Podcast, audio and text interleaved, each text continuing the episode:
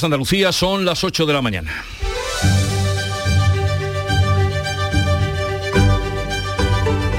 En Canal Sur Radio, La mañana de Andalucía con Jesús Vigorra.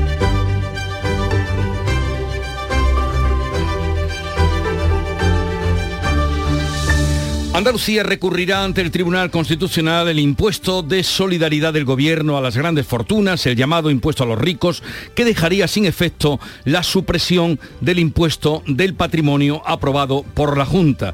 El presidente de la Junta lo considera que el nuevo gravamen atenta contra la autonomía fiscal de Andalucía. Y el gobierno andaluz coloca a la expresidenta del Parlamento, Marta Bosquet, de Ciudadanos, hasta ahora, al frente del Instituto Andaluz de Investigación y Formación Agraria. El Partido Popular culmina así la recuperación de políticos de ciudadanos con los que gobernó en coalición la pasada legislatura.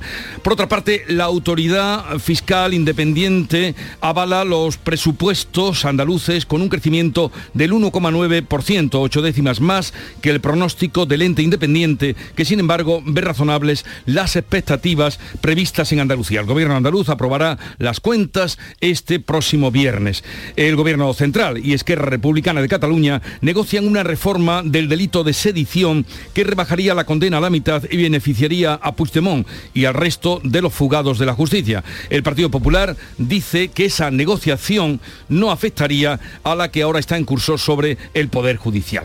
El nuevo líder del Partido Conservador Británico, Rishi Sunak, se convertirá hoy mismo en el nuevo primer ministro es el tercero en dos meses. Su primer desafío será recuperar la credibilidad de los mercados que tumbaron a su predecesora. Así, a grandes trazos, viene el día. La mañana de Andalucía. Social Energy. La revolución solar ha llegado a Andalucía para ofrecerte la información del tiempo. Martes 25 de octubre, último martes del mes, con cielos poco nubosos con intervalos de nubes altas en la vertiente mediterránea y nubosos con predominio de nubes medias y altas en el resto. Habrá brumas matinales en el litoral. Van a subir las temperaturas. El viento soplará de levante en el litoral mediterráneo y en el estrecho, que aflojará por la tarde. Los termómetros van a alcanzar hoy máximas de 24 grados en Cádiz y hasta 33 en Granada. El otoño llegó y vas a decir no a la subida de luz. Ahora ilumina tu hogar noche y día consumiendo tu propia energía y ahorra hasta el 90% en tu factura de luz gracias a nuestras baterías premium. Instalaciones garantizadas 25 años. Pide ya tu estudio gratuito en el 955 44 11 o socialenergy.es y aprovecha las subvenciones disponibles. La revolución solar es Social Energy.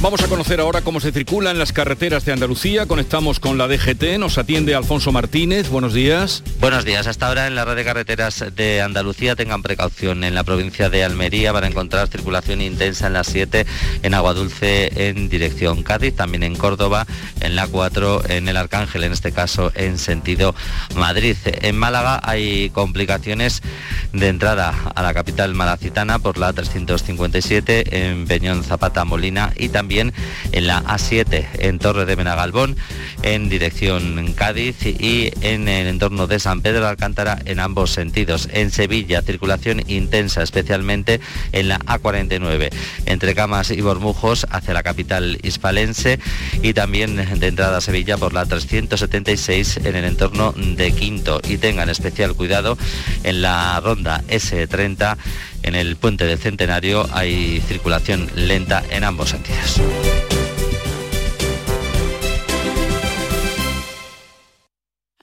Sabemos que tienes muchos planes y sueños por cumplir y en Cofidis queremos estar a tu lado. No esperes más y hazlos realidad antes de que las condiciones del mercado empeoren, suponiendo un mayor esfuerzo para ti. Sea cual sea tu proyecto, el momento es ahora. Llámanos al 900 84 12 15 o entra en cofidis.es para más información. Cofidis, cuenta con nosotros.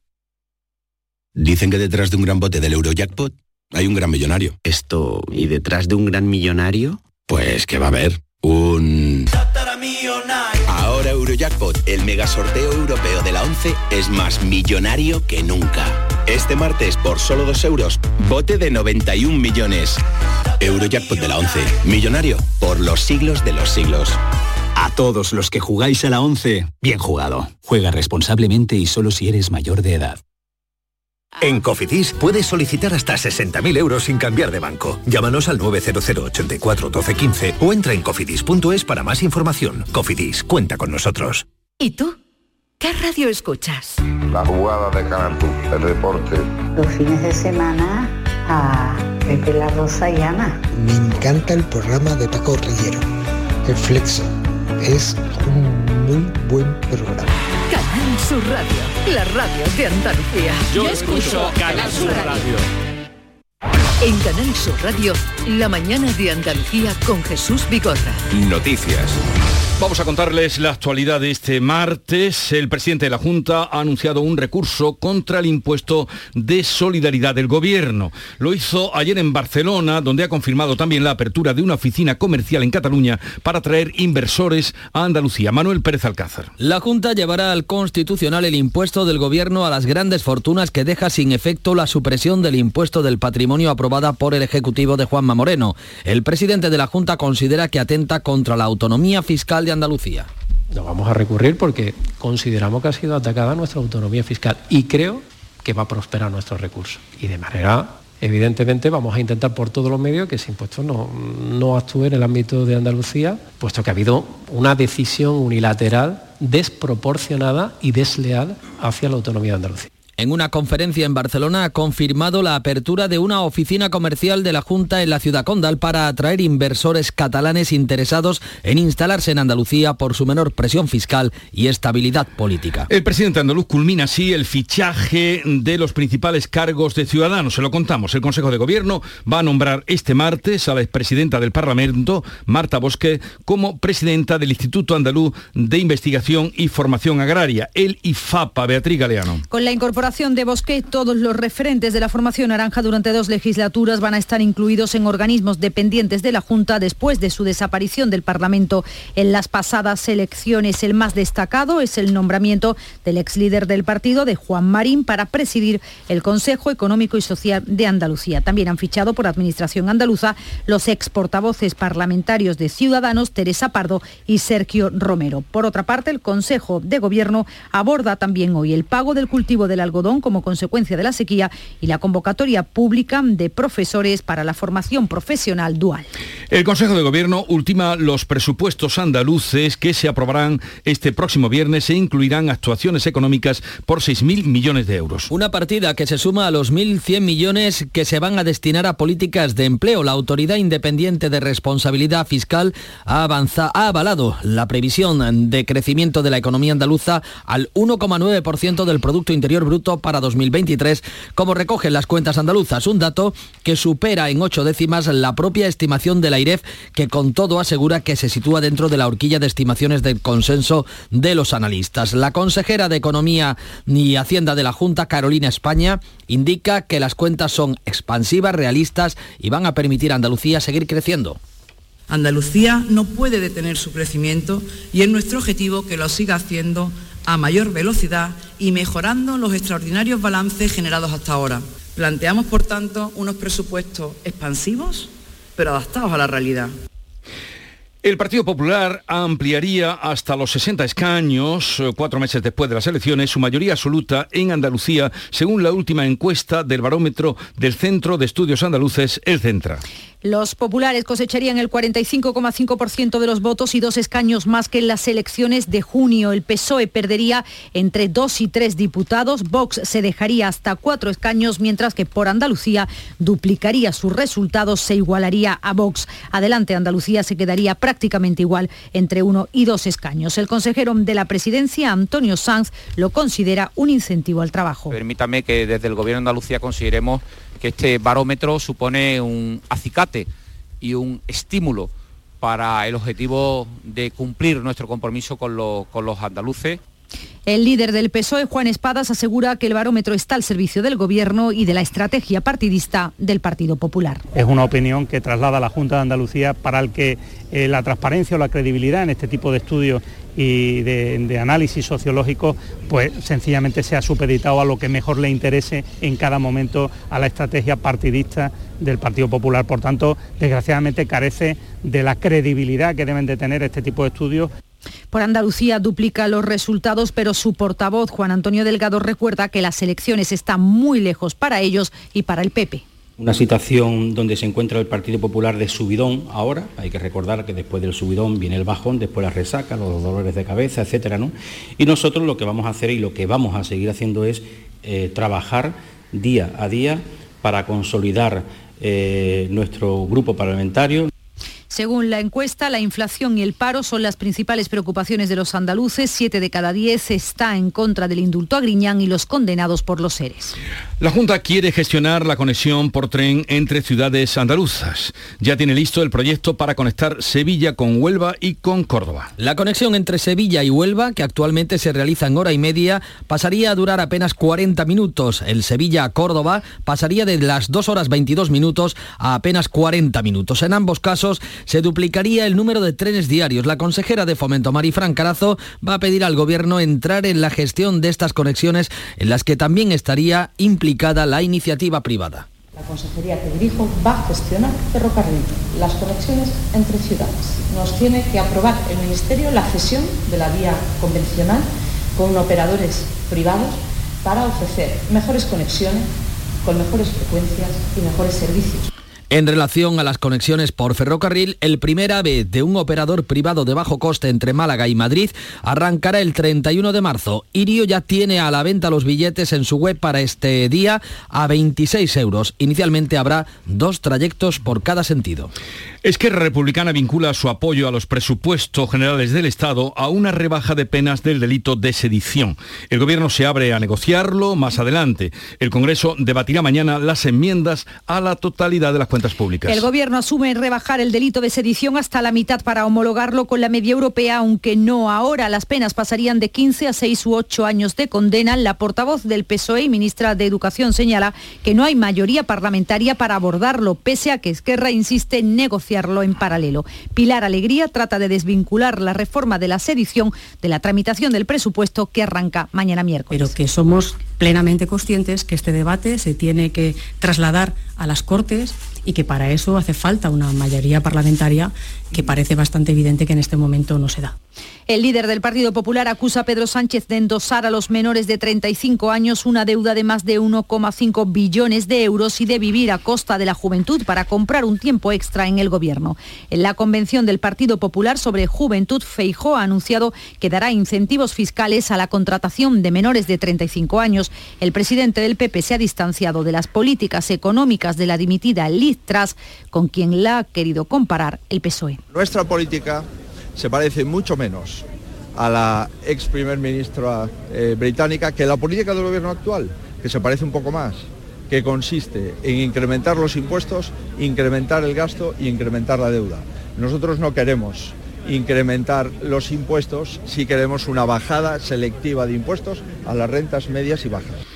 El Consejo de Ministros, hoy es eh, martes y tendrá reunión, va a aprobar el pago a las comunidades autónomas para la aplicación de la ley de dependencia. Lo hará a través de un pago único y repartirá 483 millones de euros, casi 90 van a llegar a Andalucía. El Gobierno también va a hacer público hoy el detalle del primer paquete de ayudas del PERTE del vehículo eléctrico y conectado. Vamos a conocer el reparto de 877 millones de un presupuesto total de casi 3.000 millones y sabremos qué montante percibirá el grupo alemán Volkswagen para su fábrica de baterías de Sagunto después de haber amenazado al gobierno con abandonar el plan. La ministra de Industria, Reyes Maroto, ha avanzado que el gobierno va a reforzar estas inversiones. Seguimos trabajando con Volkswagen, pero también eh, con otros proyectos de inversión que están llegando a España, eh, también ilusionados con el impulso que desde el Gobierno le estamos dando a este proyecto para que en la segunda convocatoria y con líneas que estamos poniendo en marcha eh, para impulsar nuestra industria podamos reforzar la inversión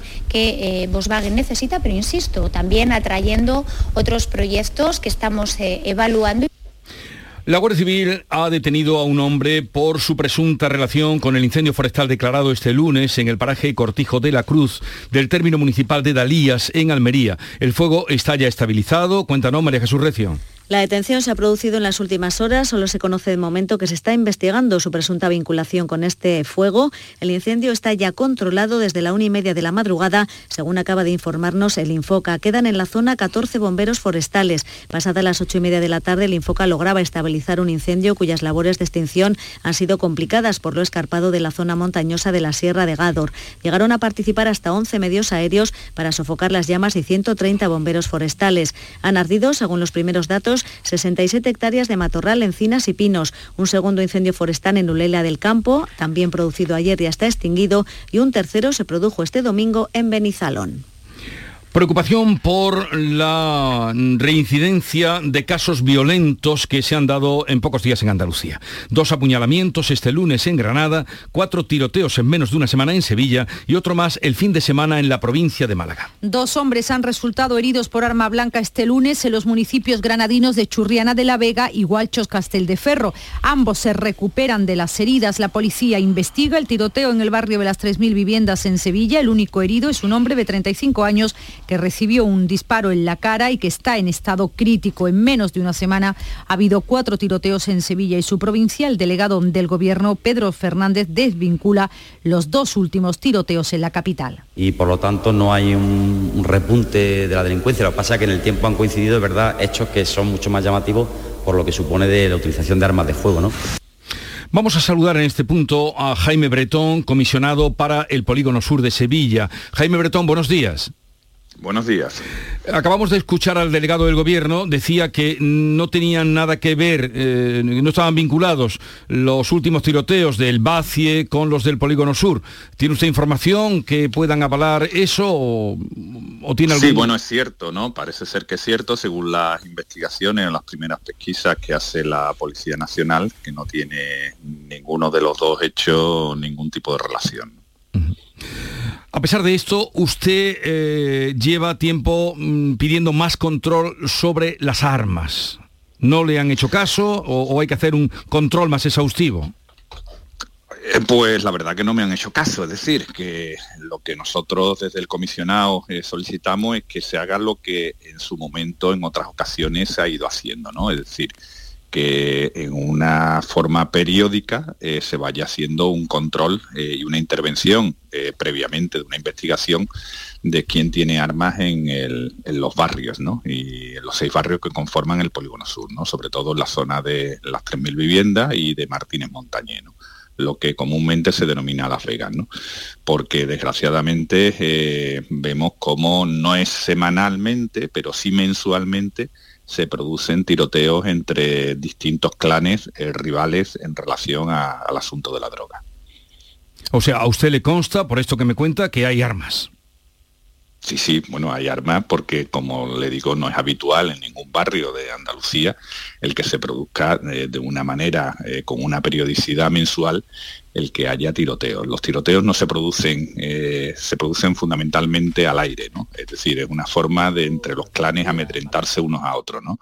A ver quién eh, tiene más poder. No estamos hablando de tiroteos como en el oeste, por si alguna persona, algún oyente se imagina que esto es el oeste. No es así, ¿no? Pero sí hay eh, tiroteos entre bandas rivales, que por relación siempre con el tema de la droga, evidentemente, y se amedrantan unos a otros con ese sistema. Entonces no es normal que haya eh, tantísimas personas que puedan tener armas en su domicilio. Por tanto, nosotros lo que sí pedimos es que la Guardia Civil, que es quien eh, tiene que hacer ese control, pues se, haga. ¿no? Y así lo hemos puesto de manifiesto en varios tipos de reuniones al subdelegado del Gobierno y a las autoridades competentes. Vamos, pero que el otro día tuvo usted ahí al ministro del Interior. Eh, ¿no? En el Polígono Sur, cuando inauguraba una comisaría, o no, no llegó a verlo. Bueno, no, ve, no, no, fui a verlo porque la comisaría no estaba dentro del polígono sur, es decir, la comisaría da servicio al distrito sur, que también está incluido el polígono sur, pero bueno, como usted bien sabe, hay una reivindicación histórica del barrio en el que esa comisaría se tenía que haber puesto dentro del polígono sur y yo decliné la invitación por respeto a, bueno, a lo que ha sido eh, una iniciativa y una reivindicación de todas las entidades del barrio antes de yo llegar al comisionado eh, para que la comisaría estuviera dentro. por decisiones, según dice la policía técnica, pero evidentemente entendemos que también política, pues la comisaría en su momento se decidió que estuviera fuera del barrio eh, hubo una protesta de los vecinos en el acto de inauguración y entonces pues yo decliné la invitación porque consideraba que bueno que no tenía que avalar con mi presencia el que en su momento se decidiera que la comisaría fuera eh, fuera del bar. Pues, en fin, si, si la situación y el problema está dentro, es extraño, como usted ha explicado bien, que la pongan fuera. Entonces dice que la competencia de hacer ese, ese rastreo, esa vigilancia por las armas que usted está declarando, sería de la Guardia Civil. Yo tengo entendido que sí, según la información que a mí me dan, ¿no? Es decir, y en todo caso, pues bueno, eh, nosotros entendemos que la subdelegación del gobierno, el delegado del gobierno, pues bueno, eh, debe de impulsar el que se haga estación, eh, pero no ahora porque ha habido eh, un tiroteo eh, con una persona herida, ¿no? sino también que con una manera periodicidad, semestralmente o tal, se hagan controles. Igual que se hacen controles de otro tipo, ¿no? es decir, se hacen controles de tráfico dentro del barrio, que con una periodicidad semanal en el que se van parando vehículos al objeto de bueno de si tienen drogas, si el vehículo es robado, de si el vehículo no tiene seguro, etcétera, etcétera, pues bueno, se podría hacer a través de los domicilios lógicamente con,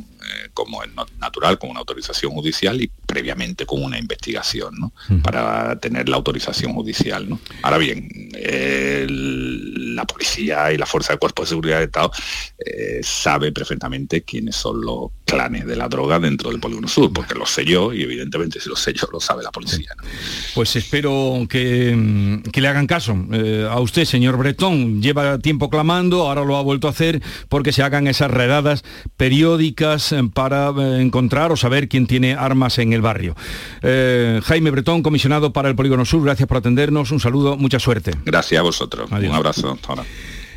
En Málaga, el Málaga continúa en la UCI en estado muy grave. El joven tiroteado el sábado en Mijas Costa. Eh, ha quedado en estado parapléjico ya que una de las balas le ha dañado la columna. Según la Guardia Civil, tiene antecedentes por tráfico de drogas. Aún no hay detenidos por este caso. La mañana de Andalucía. Andalucía registra exportaciones en récord. Para seguir creciendo, no te pierdas Estenda Global, el mayor encuentro sobre comercio exterior de Andalucía que se celebra los días 16 y 17 de noviembre en Málaga. Inscríbete en www.estendaglobal.es. Impulsa tu empresa en el mundo. Andalucía se mueve con Europa. Unión Europea, Junta de Andalucía. ¿Calcular la cuota de mi hipoteca con el simulador en un minuto? Lo firmo. ¿Que un experto me lo explique todo sin compromiso? Lo firmo. Y luego contratar la que mejor se adapta a mí. Lo firmo. Hipoteca Sabadell. Abre el simulador, calcula tu cuota y te ayudamos a encontrar la mejor hipoteca para ti en bancosabadell.com barra hipotecas. Sabadell. ¿Necesitas un banco? Buenos días. En el sorteo del cupón diario celebrado ayer, el número premiado ha sido 18.035 18035. Serie 23023. Recuerda que hoy, como cada martes, tienes un bote millonario en el sorteo del Eurojackpot de la 11. Disfruta del día. Y ya sabes, a todos los que jugáis a la 11, bien jugado. En Canal Sur Radio, la mañana de Andalucía con Jesús Bigorra. Noticias. La Hermandad de la Macarena reitera su voluntad de cumplir la ley de memoria democrática y exhumar los restos de Keipo de Llano de la Basílica. Cuéntanos, Araceli Limón. Pues mira, el hermano mayor de la Macarena, José Antonio Fernández Cabrero, ha asegurado que le congratula el poder cumplir con la ley y así se lo ha dicho telefónicamente al secretario de Estado de Memoria Democrática tras recibir la carta que le envió ayer por la mañana. El escrito no hace otra cosa más que reforzar para que podamos implementar todos los esfuerzos realizados y las acciones llevadas Nos congratula el poder cumplir con la ley como tantas veces hemos anunciado. Y así se lo he hecho saber al secretario de Estado esta mañana, contestando a su escrito En la carta que el secretario de Estado le envía a la Macarena le recuerda o le cita el artículo 38 de la nueva norma en la que se prohíbe la permanencia en lugares públicos de los dirigentes del golpe militar de 1936. En la Basílica de la Macarena están enterrados el propio Creipo de Llano y Francisco Borque, responsable de la ejecución de las sentencias de aquellos años. Pero desde luego no bajo el camerín, como dice la carta en sus primeros párrafos, que dice... Bajo el camerín está el camerín Borquez. de la Virgen de la Basílica de la Esperanza. Bajo el camerín está Borges, que ya no está en una capilla entrando a la Sí. izquierda con su señora. Eso lo sabe todo el mundo que, que ha ido por allí. Pero eh, no quien ha redactado esta carta. Bueno, vamos a otro asunto. La Audiencia Nacional procesa al marido de la alcaldesa de Marbella por su presunta implicación en una red que enviaba droga a países del norte de Europa. El juez ha procesado a Lars Gunnar Broberg como presunto autor de los delitos de blanqueo de capitales y organización criminal en una supuesta red liderada por ciudadanos suecos que habrían exportado desde España grandes cantidad- cantidades de estupefacientes hacia los países nórdicos. El juez considera al hijastro de la regidora Marbellí, líder de parte de esta organización, la cantidad del dinero blanqueada por padre e hijo ascendería a 7.300.000 euros. La Audiencia Nacional autoriza la investigación a Juan Carlos Monedero por blanqueo de capitales y rechaza el recurso presentado por el fundador de Podemos. Monedero con la Fiscalía de su parte recurrió en septiembre la decisión del juez de investigar sus cobros como asesor a los gobiernos de países como Venezuela, Cuba o Bolivia porque los hechos fueron investigados y archivados, al igual que la causa por la financiación de Podemos. Ahora la misma sala de lo penal que ordenó el cierre de la causa contra la formación morada abre la puerta a la investigación a Monedero por blanqueo de capitales y falsedad. Rishi Sunak, el nuevo líder del Partido Conservador Británico, se va a convertir hoy en el primer ministro de Reino Unido, el tercero en dos meses. Su predecesora, Liz Truss, presentará a las 10 de la mañana hora española su dimisión al rey y unas dos horas después Carlos III va a encomendar a Sunak la formación de gobierno. A lo largo del día se va a conocer la composición del nuevo Ejecutivo. En su primer discurso como líder Tory ha pedido unidad e integridad. We face a profound economic challenge. We now need stability and unity. Enfrentamos un profundo desafío económico. Ahora necesitamos estabilidad y unidad y será mi máxima prioridad unir a nuestro partido y a nuestro país. Our party and our country together. En el campo de Gibraltar preocupa que los vaivenes en la jefatura del gobierno británico puedan afectar a la negociación del acuerdo del Brexit para Gibraltar. Fermín Soto. Una situación que se vive con interés en nuestra zona, sobre todo en la línea y entre los llamados trabajadores transfronterizos, y es que este periodo de cambios en Reino Unido no hace sino retrasar aún más las negociaciones entre, entre España y ese país acerca del Peñón. Ángel Serrano es el portavoz del grupo transfronterizo. Lo que deseamos y solicitamos que todo lo conseguido en las negociaciones sobre el Brexit pues no se dé marcha atrás y que se trabaje pues mm, con mucha más celeridad que hasta ahora. Son algunos años los que llevamos con esta incertidumbre, que no es buena ni para trabajadores ni empresas de ambos lados de la verja y ciudadanos en general. Las dificultades que puedan existir, pues aún entendiendo que es una negociación difícil, pues deben de salvarse, ¿no? El alcalde de Granada y el presidente de la Junta van a celebrar hoy su primer encuentro institucional de la legislatura. El regidor granadino quiere negociar la tasa turística. Cuéntanos, Laura Nieto. Esta tasa turística por la que apuesta el alcalde de Granada, Francisco Cuenca, se aplica en otros mu- muchos municipios y él asegura que a Granada le conviene. No quiero que la tasa turística ni lo pretendo que sea un espacio de, de confrontación. Eso sí, eh, creo que es el momento de sentarse en una mesa y, y hablarlo. Cuenca quiere también resolver problemas que afectan no solo a la capital, sino a toda el área metropolitana, como la movilidad, la contaminación o las infraestructuras. Lo primero, una visión metropolitana, la, calidad del aire, la mejora de la movilidad, la ampliación de las infra- las infraestructuras tiene que tener claramente una visión metropolitana. Hay que abordar desde esa visión metropolitana, eh, por ejemplo, un plan especial para La Vega o un plan de calidad del aire. Son algunas de las cuestiones que voy a poner el presidente de la Junta eh, encima de la mesa. Y el segundo trazado del metro, en el que tampoco están de acuerdo.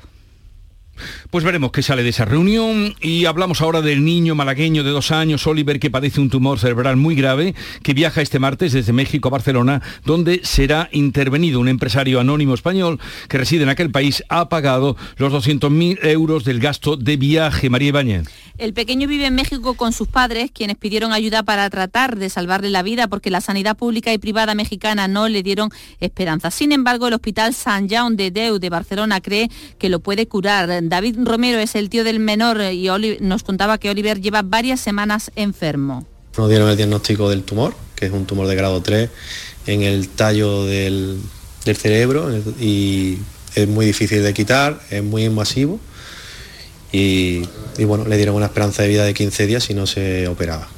El avión realiza un vuelo directo Cancún-Barcelona donde se le espera en la jornada de eh, mañana miércoles. Y queremos felicitar a nuestro compañero Javier Bolaños, que dirige y presenta el programa Cambio Climático, por el que ha obtenido el premio a la mejor comunicación sobre desarrollo sostenible en la industria andaluza. Flacema es el nombre del premio. También quiero anunciarles que a partir de las 9 de la mañana va a estar con nosotros Alfonso Guerra, es vicepresidente del Gobierno de España, para recordar aquella fecha del 28 de octubre de 1982, de la que ahora se cumplen 40 años y en la que el PSOE obtuvo 202 diputados llegando al poder.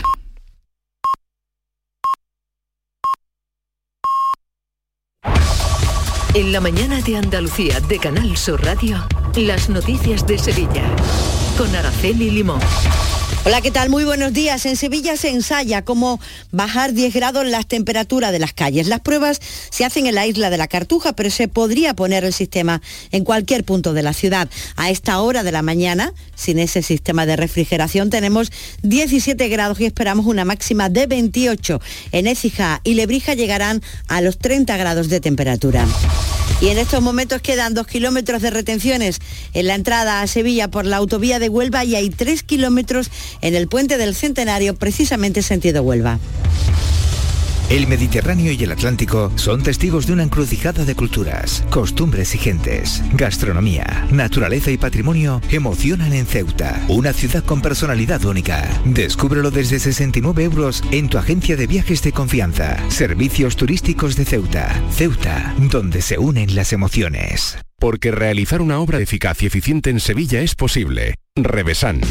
Contamos y trabajamos con arquitectos, administradores de fincas y para particulares, llevando a cabo sus proyectos con la calidad y seriedad que nos caracteriza. Contáctenos en revesan.es. Revesan, transformando Sevilla.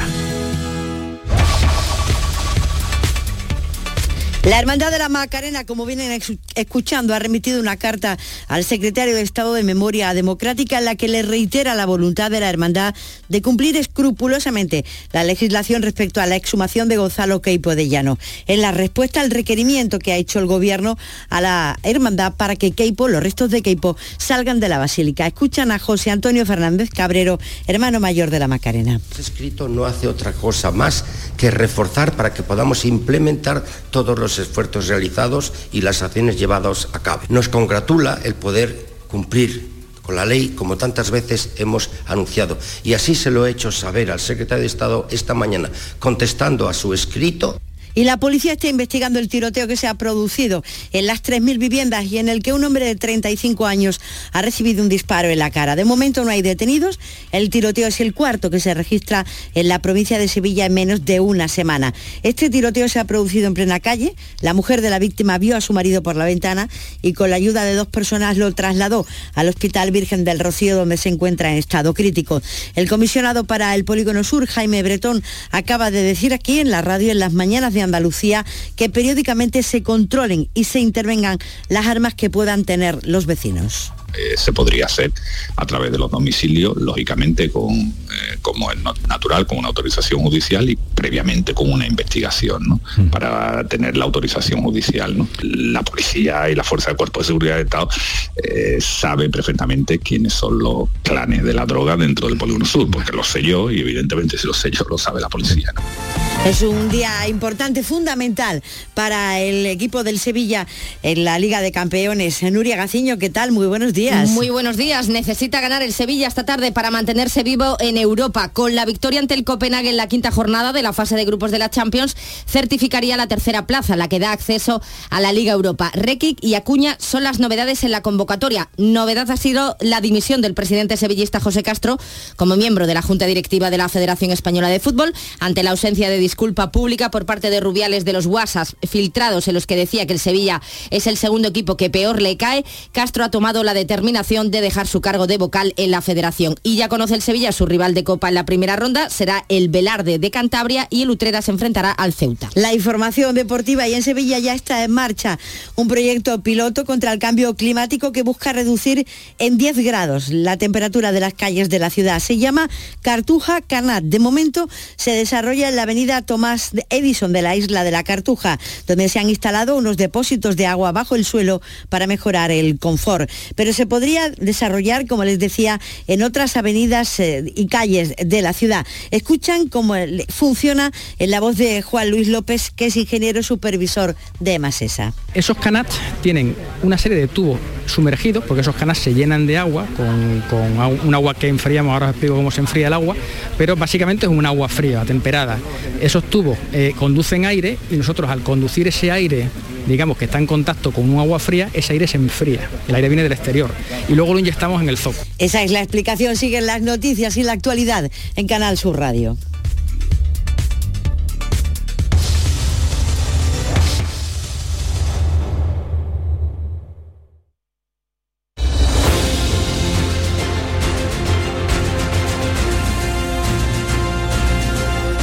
8.35 minutos de la mañana, enseguida entramos en conversación sobre los temas de actualidad que les venimos contando con Paloma Cervilla, Javier Caraballo y Teo León Gros.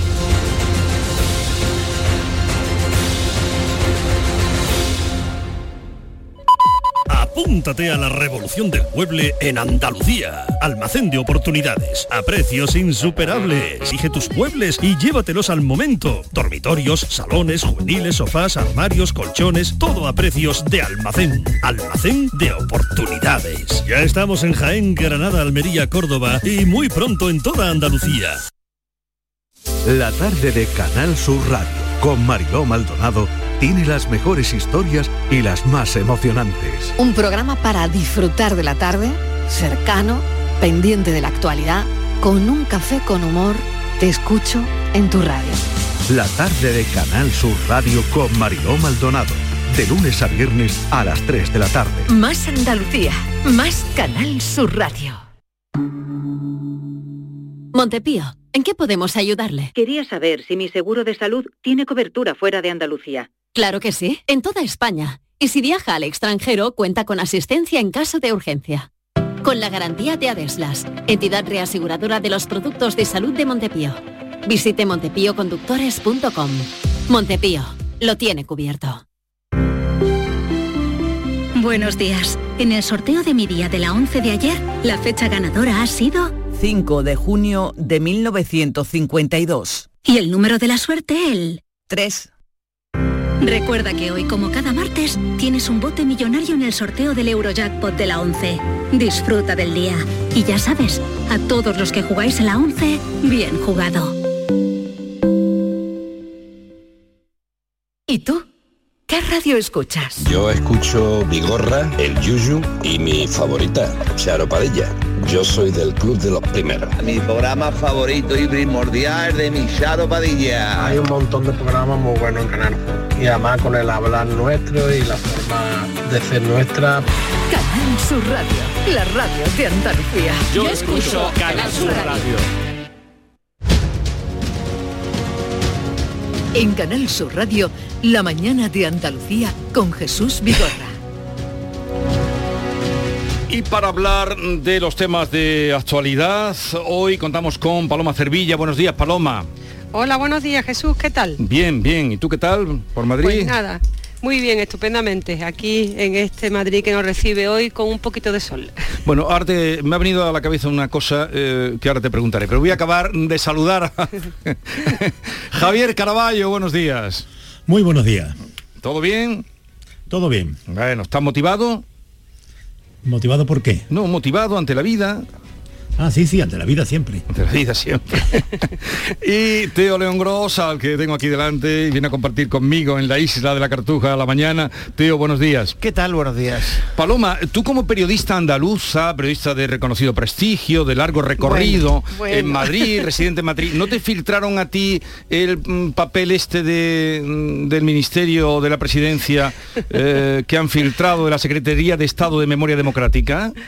Pues a mí no me han filtrado nada, Jesús. Yo creo que se lo que se, que se lo filtrarían a lo mejor a otros a otros medios o a otros periodistas más más afines un poco al, al gobierno. A mí desde luego que nada, que ya sabes como bien que no me quieren mucho. Ya sabes que Pablo Iglesias ironizaba sobre mí hace poco en una eh, emisora. A mí no.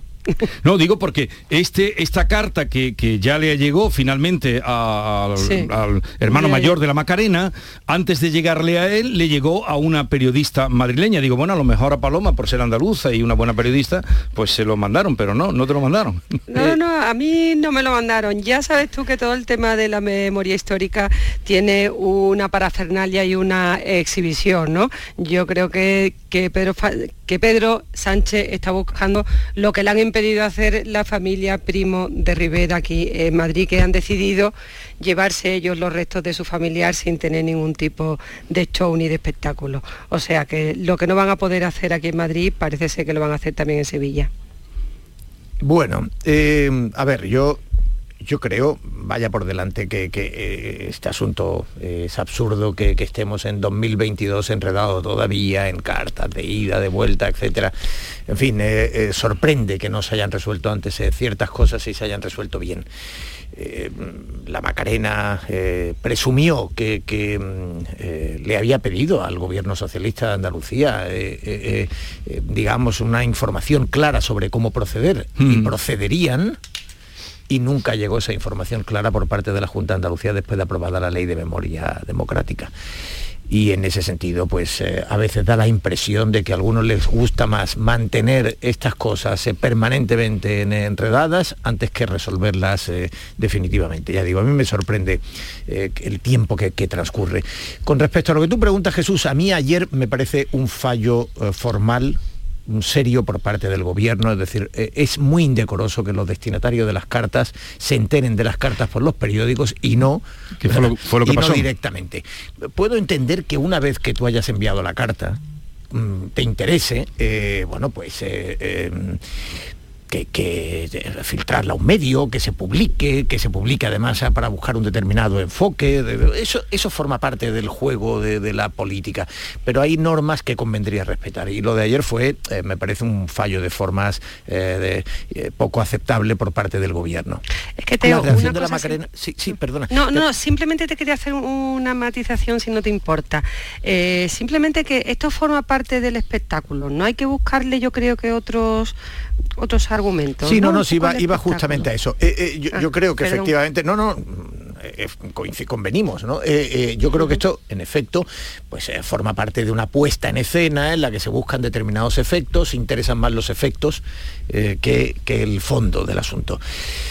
Eh, bueno, Keipo de Llano, para empezar la carta se equivoca. Lo ubica a Keipo de Llano dentro de la Basílica de la Macarena en una posición que no tiene, eh, que ya de por sí dices, eh, bueno, que envías una carta, mm, hombre, un poco saber exactamente lo, que estás transmitiendo hubiera, hubiera ayudado. Pero bueno, yo en cualquier caso lo que sí que a estas alturas, lo único que confío, Jesús, es que no, lo más sorprendente es si la realidad por sí misma se define no necesitas añadirle eh, errores o, añadirle exageraciones. Ayer una dirigente socialista andaluza definía en Twitter a, a Keipo de Llano como uno de los mayores genocidas de la historia.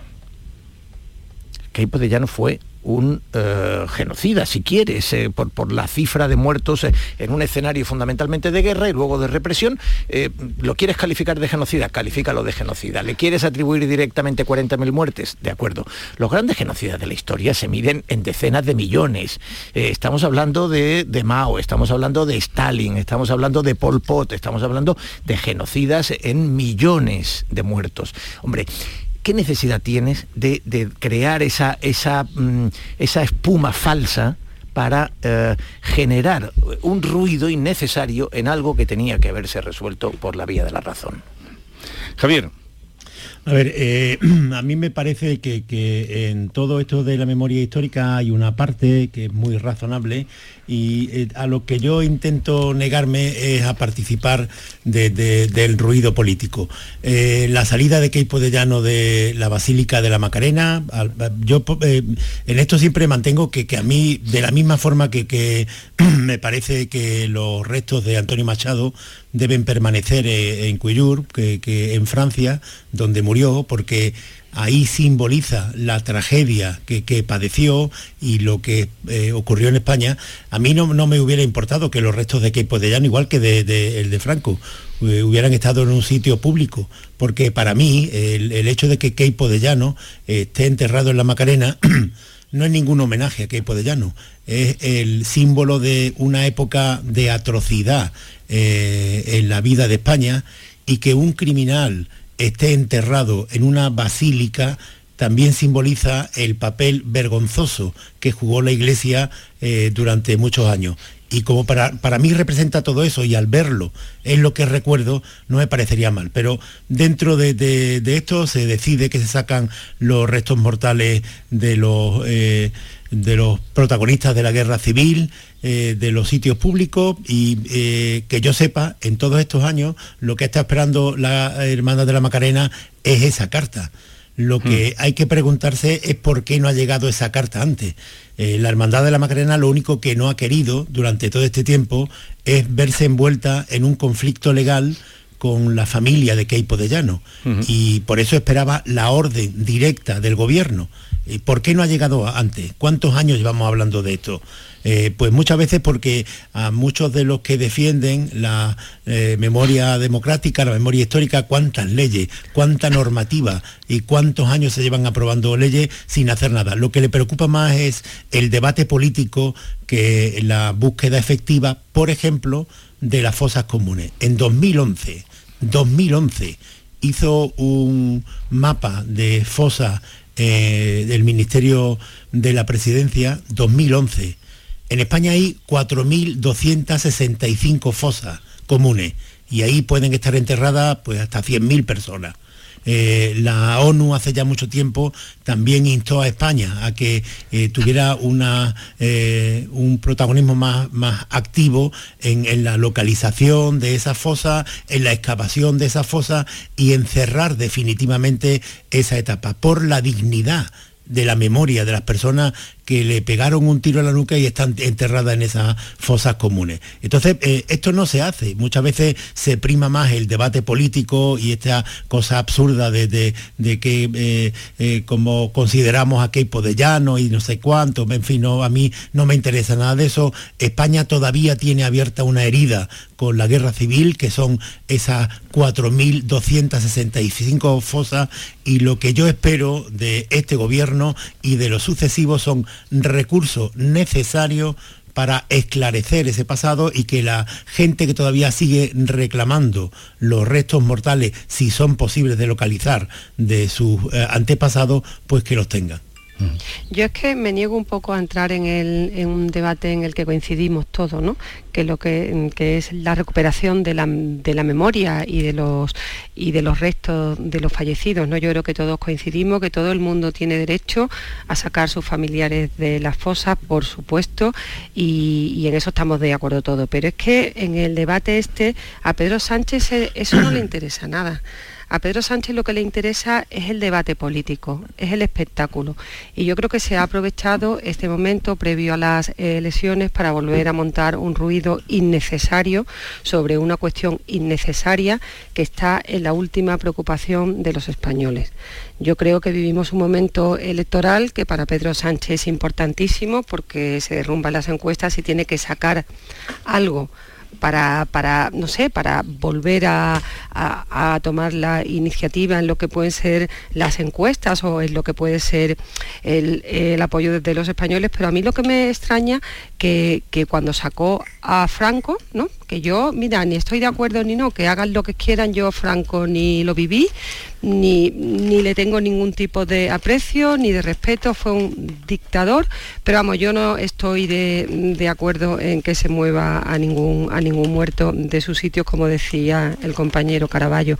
Pero eso no le ha reportado a Pedro Sánchez ningún voto porque no era una prioridad de los españoles. No entiendo cómo vuelve a sacar a sacar eh, este tema mm, que yo creo creo que no le va a reportar ningún apoyo político en el, en el año electoral. Sí, es que, ese es un punto ese es un punto interesante, ¿no? Eh, no lo entiendo. Y mm, yo creo que yo creo que realmente están convencidos de que todas estas, eh, la parafernalia, el ruido, la puesta en escena, y, insisto, evidentemente lejos de cualquier simpatía con, todo el horror de, hacia la guerra, hacia los personajes de la guerra, hacia los, eh, eh, los criminales de guerra, hacia quienes arengaban, como era Keipo, a, mm, violar a las mujeres del, bando republicano, de los militares republicanos y antes de asesinarlas eso por descontado, pero digo, es que esto me parece absurdo que, sea necesario enfatizarlo para que queden claros los, los argumentos. Pero bueno, enfatizado queda eh, lo que yo, convengo con, con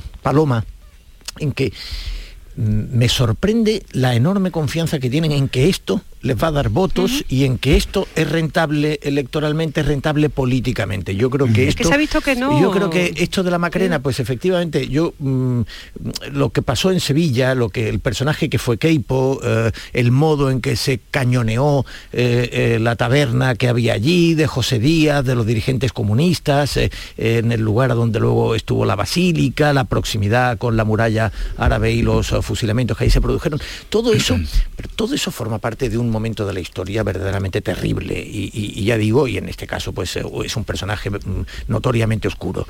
Pero, eh, pero el intento constante de traer esos años al presente, de darle la máxima presentidad a cosas que forman parte de ese tiempo. Eh, evitar que la desconexión, con, no ya con la memoria, sino con la propia historia. Eh, eh, confiar en que el franquismo hay que mantenerlo como un ingrediente, como un combustible del debate político. A mí me parece que eso es un error. Y creo que además la ciudadanía pues les está, como decía Paloma, les está enviando el mensaje de, oiga, ¿dónde encuentra usted ¿en dónde encuentra usted mm, algo que le diga, no sé si es Tezanos, pero nosotros no lo sabemos, algo que le diga que esto funciona. Habría que preguntarle a Antonio Muñoz eh, en este momento, llegado este momento. Pero vamos a otro asunto eh, que quería también comentar con vosotros. Pasamos a otro asunto. El barómetro, el barómetro del Centra que apareció ayer, Centro de Estudios Andaluces, que en tan solo cuatro meses, los que van de junio, 19 de junio, al día que estamos hoy, se dio a conocer ayer, eh, pues da un incremento al PP, si hubiese intención de voto, que lo pondría a la altura de los 60 escaños, los problemas también de los andaluces, como no, o como siempre, pues el paro y eh, la economía.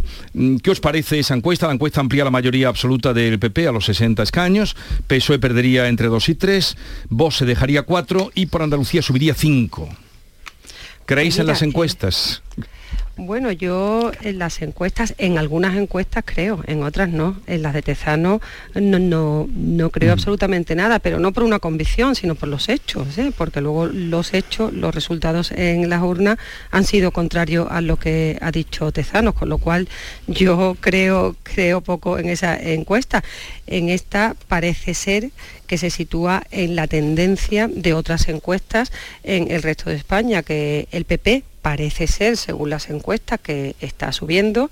El PSOE parece ser en todas las encuestas, excepto en las de Tezanos, que está bajando.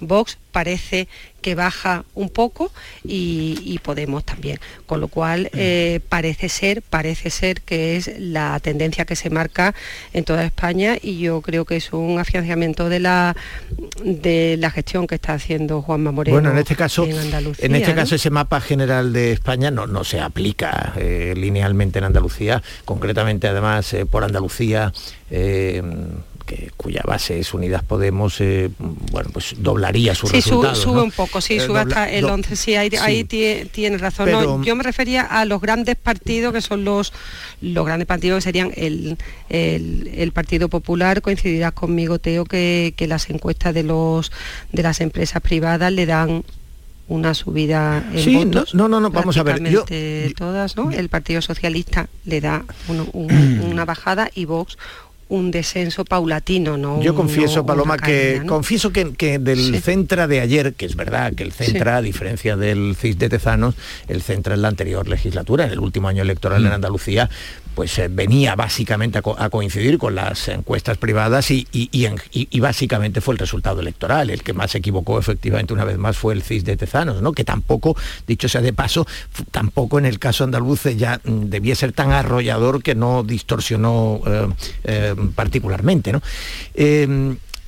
A mí de ayer lo que menos me interesa es la intención de voto, porque entre otras cosas hemos votado hace cuatro meses en Andalucía y sabemos exactamente cuál es la intención, cuál era la intención de voto de los andaluces.